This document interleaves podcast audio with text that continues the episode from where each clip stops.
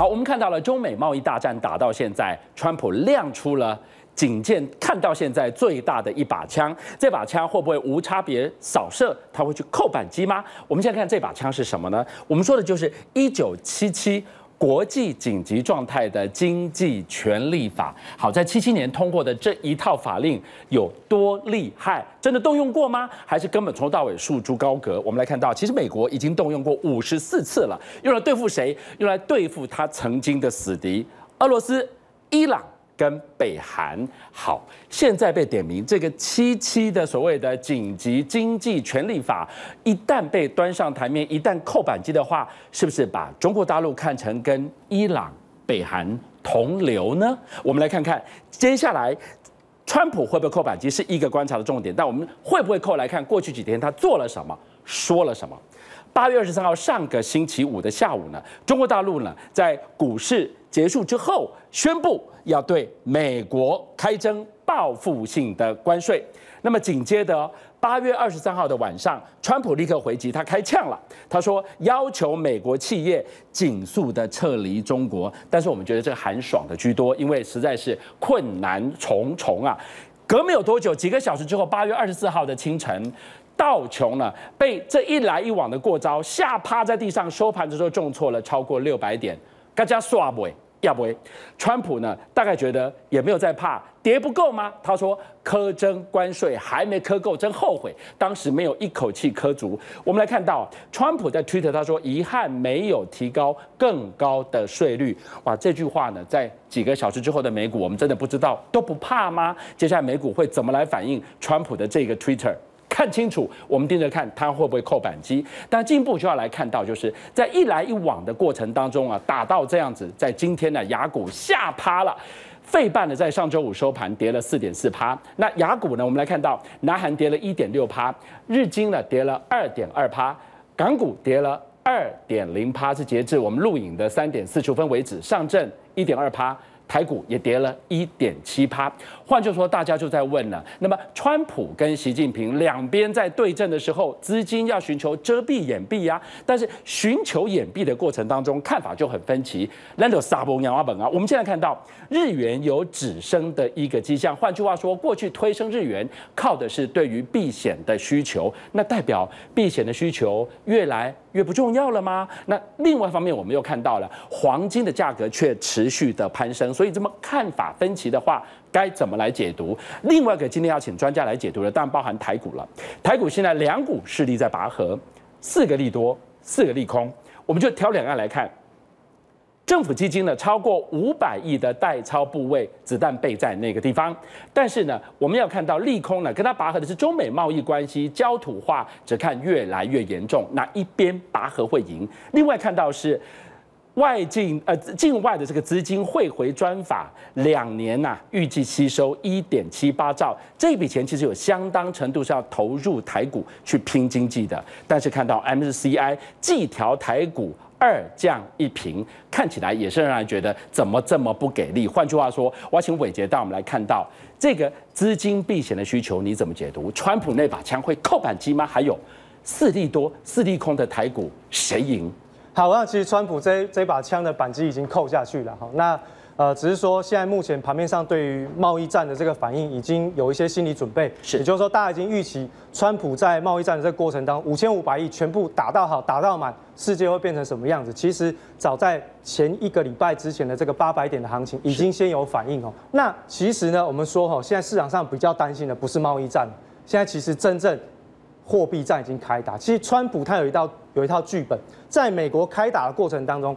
第一个，我先打贸易战，因为他本来期待贸易战就可以结束，逼中国俯首称臣。好，我结束。本来他期待是一个百米的冲刺赛跑，可是发现跑成了中距离，甚至要变马拉松。结果中国把它变成是马拉松。对，那其实这个符合中国一贯以来的战法，用时间换取空间。对，好，那现在变成马拉松怎么办？好，没关系，贸易战打下去没有利，我们现在进入到货币战，现在已经开打喽。所以。关税大战克好克满，其实早就已经变成完成式了，或者是过去式了。没错，接下来要上来的，你说是货币战，货币战，甚至到最后一步要进入到金融体系的这个 SWIFT 体系的这个外汇结算的一个这个战争当中。是，但现在目前我们先看现在市场上大家其实比较紧张的是在货币战。哎，很多问那个外币存款的这些投资人，没错，错的蛋？对，那其实一般来说哈，川普他其实誓言要打扁美元。嗯，那在上个礼拜五的美元指数当中，其实，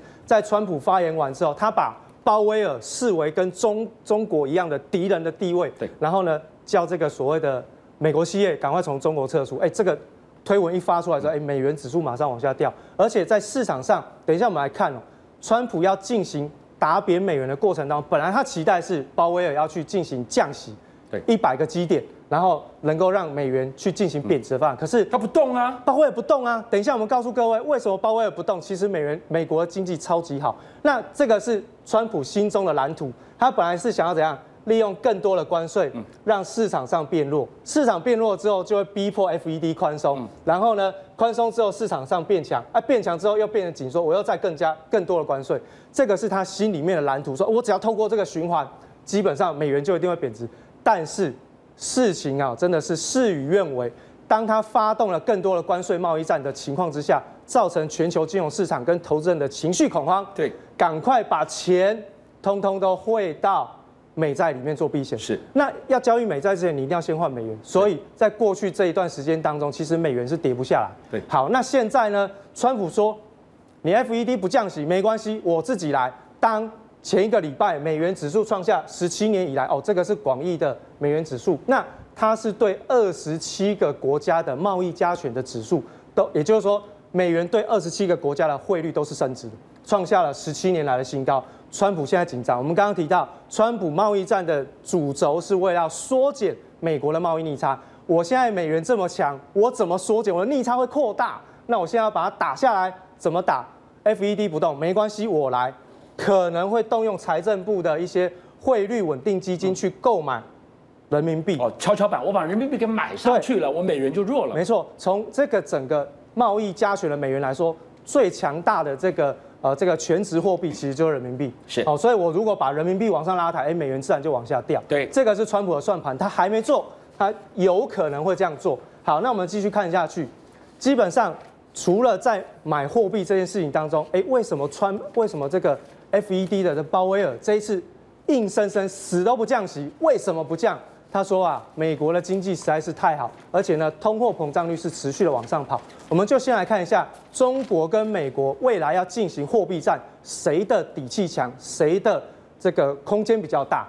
我们先来看一下上面这个是中国的 PMI 采购经理指数，可以看到在过去的七月份已经出现了一个双脚成型的一个状况。那也就是说，在短线上面，中国的制造业景气是有慢慢的出现，可能会出现一个补库存的一个行情哦。那这是短线上面可能是在未来的一个季度会产生。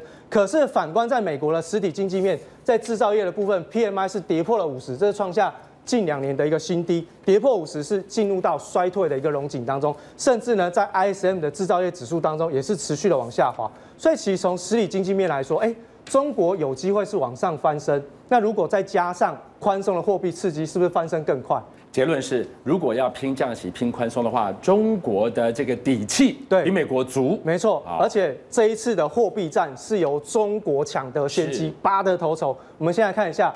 其实中国人行已经开始悄悄的放水，在上在八月二十号的时候，其实它已经出现了一个新的利率工具，叫做 LPR。简单来说，它是要去刺激中国大陆的实体经济的融资成本往下掉，进而能够影响市场利率往下低、往下调。所以呢，这就是这一次为什么今天早上你看到人民币冲到七点一五，贬到七点一五以上的一个情况。好，那既然一旦扣下去之后，其实，在市场当中，货币大战，大家最怕的是资金外流。我们先来看这个重点哦，这里有个利空，外资在八月份已经卖超台北股市是一千一百七十三亿。各位，我们如果从台北股市的 K 线图，我们可以稍微看一下，八月份以来的台北股市有没有跌？我们先看台北股市，还有八月份在这里，在这里，对不对？这个区块，这个框，各位，其实从这样的角度来说，其实台北股市跌不多。跌不多哦，这边大概一万零六百点，零零七百点，再跌到一万零三百五十点，跌不多。可是外资已经卖超了一千多亿。那如果说现在的新台币的汇率受到人民币贬值的带动，持续的走贬，外资会不会继续卖？一定会，一定会跑。对，这个是所有的市场上都会出现的现象。各位，新台币往上是贬值哦，这里有一个整理区间，其实它长期还是趋贬，所以其实从整个台北股市的一个观察现象当中。当人民币带动新台币趋贬的时候，外资仍然是持续外逃。我记得我们刚刚看了一下最新的数据哦，外资今天持续卖哦，对，卖了一百四十四亿啊。那看到今天打到年线了，年线明天怎么看？守得住吗？还是去回测月初的低点？好，那其实从这个技术分析的角度来说，这年线是没有什么支撑，因为它其实是走平，到今天为止其实是有点下弯，下弯的均线是没有任何支撑力道。那么再加上我们把时间再拉长一点点，各位可以稍微看一下哈，在这个。台北股市的这一波反弹以来，这边是不是刚好一个头，两个大？到这边年线这附近，刚好就是一个台北股市短线的颈线位。所以当年线失守，跌破前波低点是做确认的时候，台北股市这个 M 头就确立，所以它有可能会回探到万点以下的一个空间就存在。所以其实，在整个外资持续流出的过程当中，台北股市未来再往下探的机会其实是存在，尤其是在。电子权值股外资持续卖超的过程当中，其实投资朋友还是在未来这短线里面吼，还是要记得吼，先把现金部位去进行提高，会比较安全一些。而这样看起来，大盘有压，不容乐观的情况之下，当然也有越来越多的散户朋友在问，那我可不可以逢低进场？要买什么？等一下回来，我们带您来严选台股里的鸡胸肉，什么意思？低价格、低脂肪，还要高蛋白，中奥坦呢？有吗？不要走开。健身的人终极目标，你知道练什么？练那个六块 muscle，有没有？像这个这样子，六块八的时候要吃什么？吃台语讲 kim h 吧，鸡胸肉，好那种油不多又很好买的鸡胸肉，吃下去高蛋白补充之后，再重量训练之后，六块肌就出来了。问题是哦，鸡胸肉怎么样？柴柴的泡泡有没有？台语说泡泡怎么办？怎么好好的料理呢？跟干干说拜拜。来，今天让我。容我化身为二厨来好好教大家怎么样料理美味的鸡胸肉，吃起来不会柴柴干干的。Step one，基本的调味料腌制呢，用一点点的盐巴、盐花，然后呢胡椒给它腌过，再拌一点橄榄油锁住水分。第二步，浸泡盐水，五帕的盐水泡一个小时。今天的大主厨呢，说一口好菜，但这个是让我们可以跟鸡胸肉把它锁住水分很好的方法。为什么一直在跟大家谈鸡胸肉？在台股里有没有这样的鸡胸肉可以挑呢？鸡胸肉它代表的什么？两低一高，好健康啊，好棒棒啊！哪两低？低价格很好入手，低脂肪我们不要脂肪，我们要练出更高的蛋白，吃下这样子的一个。Kim Hiang 吧，鸡胸肉，我们就练出六块肌。台股买得到这样的鸡胸肉概念股，我们也可以投好壮壮。就来看到哦，现在在市场上啊，哎，其实你可以看到很多在卖这个 Kim Hiang 吧的，有没有？好、哦，鸡胸肉，鸡胸肉也是鸡胸肉。还有，我们看到电影里那个经典的对话，有没有？黯然销这个呃黯然的这个呃销魂的鸡肉饭，那个销魂呢是叉烧，但是我们如果把它换成一个所谓的鸡胸的概念，其实我们都很希望利用它的高蛋白，可是口感好一点，把肉汁锁在纤维里面，有如江河汇聚啊！里面的筋络哇已经被内功震断了，功亏包。好，我今天请到阿克力来带我们看一看，有没有办法在减肥的过程当中，让我们吃到好吃又。便宜的鸡胸肉，台股有没有鸡胸肉概念股？在阿格力之前，我们给大家看一看，哎，这真的是非常重要。来给大家看看，这个是普丰，普丰可以说是鸡肉的第一代表。普丰今天猛的要命，为什么？今天台股哇，真的是跌了这样子，受到川普的影响，全部趴在地上。你看它逆势的这个涨势，逆势上涨，并不给内，所以。你说真的，台股有所谓的 Kim Hiang 吧概念股是有的啊？是有啊，怎么挑？台股一定是有 Kim Hiang 吧概念股。对，以我手上这包来说好了，大家就应该猜得出来是哪一家啊？刚刚是俊相哥有讲啊，俊相哥，你知道普丰啊过去三年涨了多少吗？多少？三年过去三年涨了一百一十四趴。哇，点点嘛谈对，那过去五年是涨了两百七十几 percent。哦，所以大家千万不要小看你日常生活中所看到的这些股票，其实是非常厉害的。对，那我今天就要帮大家找出，哎，像普丰这种鸡胸肉概念股，也就是刚刚俊香哥讲的，它虽然价值很低，可是它的含金量、蛋白量是非常的高的。对，那在讲这些股票介绍之前呢，先回到大盘，嗯，因为现在大盘大家知道比较偏弱势嘛，对，那偏弱势我们要怎么样去看待？我觉得看点数啊。比方说一万点其实不够的，因为过去的一万点不代表跟现在一万点的价值是一样的。比方说这个叫做台湾上市的股票本益比，我觉得这个比较值得参考。可以看到，过去二零一六年七月到现在，也就是这三年期间啊，对，哎，台股的本益比大概就是在十二到十七倍之间游走。对，那平均值大概是在十五倍左右。也就是说啊，你如果看大盘指数，不如看大盘的本益比。嗯，那大盘的本益比要怎么看？是当超过十六时，其实你要保守一点啊。像现在的值就是十六点三八，所以现在呢，你必须要比较保守一点哦。那要怎么样去执行这个策略？也就是你买的股票，如果能比大盘的本益比低，那是不是相对就比较安全？是。那再给大家一个建议啦，如果未来大盘的本益比低于十五倍的时候，像去年嘛，中美贸易战的时候，这边就是已经跌到十二到十四倍之间，就是一个很好的买点。对。那讲完大盘本益比之后，我们就要来挑真正的。鸡胸肉的概念，就是个股就要回到基本面了。对啊，就要个股的本益比，你也是要看。是，那我会建议大家看这个本益比河流图啊。本益比河流图是什么？就是本益比，其实就是我刚刚说的嘛。每一段时间，它其实本益比是会改变的。对，虽然股价你看没有变，可是它股它因为 EPS 会变嘛，所以本益比是会改变的。所以你个股的股股价昂贵与否啊，要看河流的位阶。那建议大家可以看周线。为什么要看周线？比方说以前生技股在二零一五、二零一六的时候。那时候本益比都超级高，可是现在退烧了，所以它本益比会比较低。那你看到二零一五、二零一六，你觉得哦，本益比这么高，所以现在本益比很低，有机会赚到钱。其实这是不对，因为时机已经改变了。所以为什么要看周线？因为周线就是大概近两三年，我觉得会比较符合市场的一个现况。好啊，所以本益比除了选到低的以外，你还要看趋势哦。我们这边讲一档股票例子，叫英利。英利呢，它是代工中国一汽大众的汽车零组件。那它过去的 EPS 都在十元以上，表现非常好。我们可以看到，本益比河流图要怎么看？这条黄线就是十六倍左右的位置，也就是英利啊。如果在十六倍左右，其实是一个合理的价钱。可是大家有没有发现？哎，你买在合理的价钱，可是一路了一路的往下跌。那比较好的本一比的趋势是怎么样？就像九九四一玉龙，哎，俊江哥有租过格上租车吗？阁下至上有啊，还有。和和泰的啊，阁上的，对，这个是我们出游、国民旅游都会去。那你应该要想说要买它的股票，因为最近这两年也涨了超过百分之五十这么多。那它为什么可以涨到百分之五十这么多？你可以看到这个河流趋势，基本上是比较往上这样子去看待。那讲完本一笔之后啦，今天要跟大家讲怎么样找出鸡胸肉里面含金量最高的。我蛮喜欢这个指标，叫本益成长比。哎，这个里面有猫腻耶。本益比，如果你把它想象成速度的话。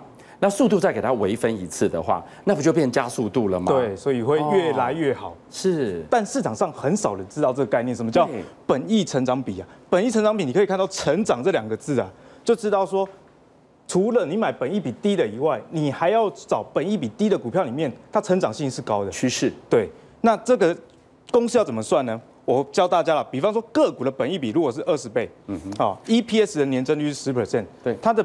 PEG 也就是本益成长比，就是二十除以十等于二。对，哦，所以分子就是本益比，你去除以 EPS 的年增率，就可以得到本益成长比。那这个蛮简单的。二是什么概念？是关啊给？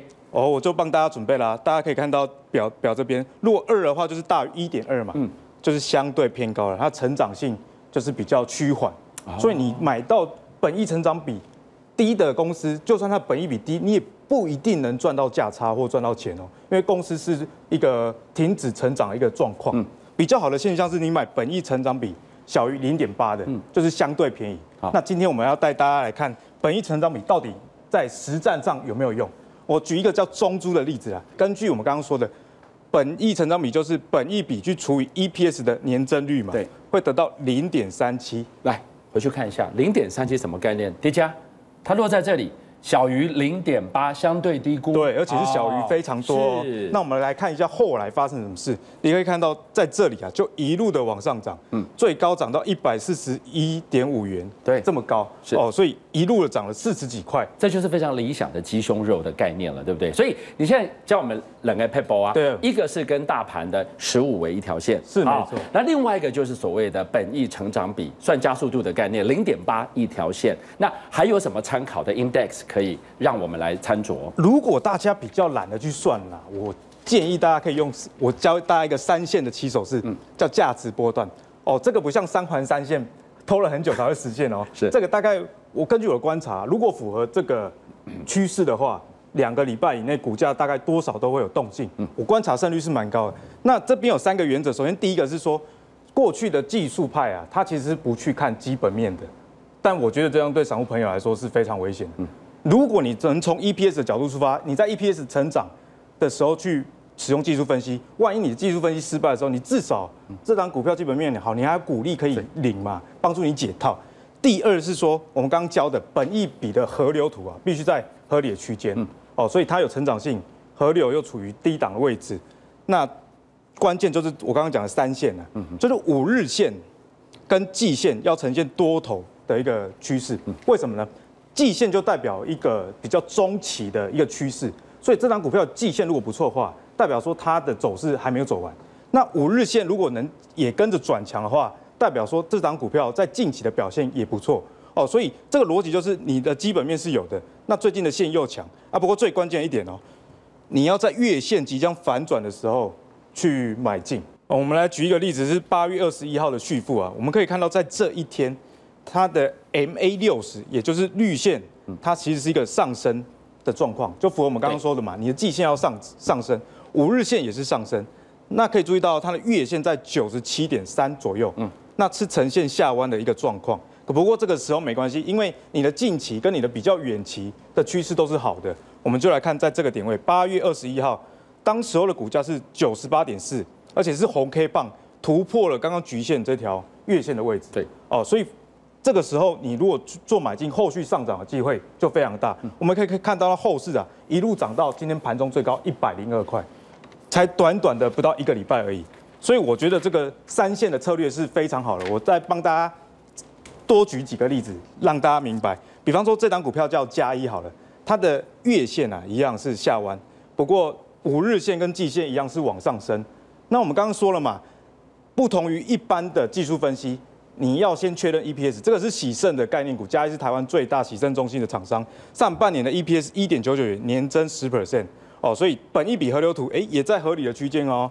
那我们刚刚讲到嘛，月相即将突破，也就是说你要突破这个局限的时候，最好这一颗应应该是红 K 棒会比较好，因为它是往上一个趋势。可以看到一突破之后啊，股价就从四十九左右一路涨到盘中最高的五十二点八元。哦，一样是在两个礼拜以内就发生。那最后我要帮大家做一个总复习啦，先价值波段总复习，把今天教给大家的一次来看完。我们来确认一下基本面。宝成啊，这档股票其实宝成是宝成是全球最大的鞋子的代工厂商，而且它最近转型了哦。它转型怎么样呢？它在中国跟香港都有开设实体的一家叫圣道体育用品店，所以它现在的营收有百分之四十其实是来自于零售通路，已经不是过去的单纯代工这样子的状况。所以它上半年啊，EPS 为什么可以年增率四十二点八 percent？主要的一个原因就是来自于哦，通路的营收其实是比比越来越成长，毛利也比较高。一样是呈现五日线跟季线多头这样的态势，月线即将突破啊！那本一成长比我帮大家算，直接算是零点四四，所以是偏低的嘛。我们来看一下现在位阶在哪里，也就是这边呢突破了月线的位置，后续我觉得上涨的机会值得大家进一步去评估啊，因为现在营收创下历史的新高，那上半年也是一个很好状况。那我建议呢，在明年有奥运题材的状况下。适合选这种哎，本益比只有八倍以下，而且本益成长比较低的，所以这个就等于是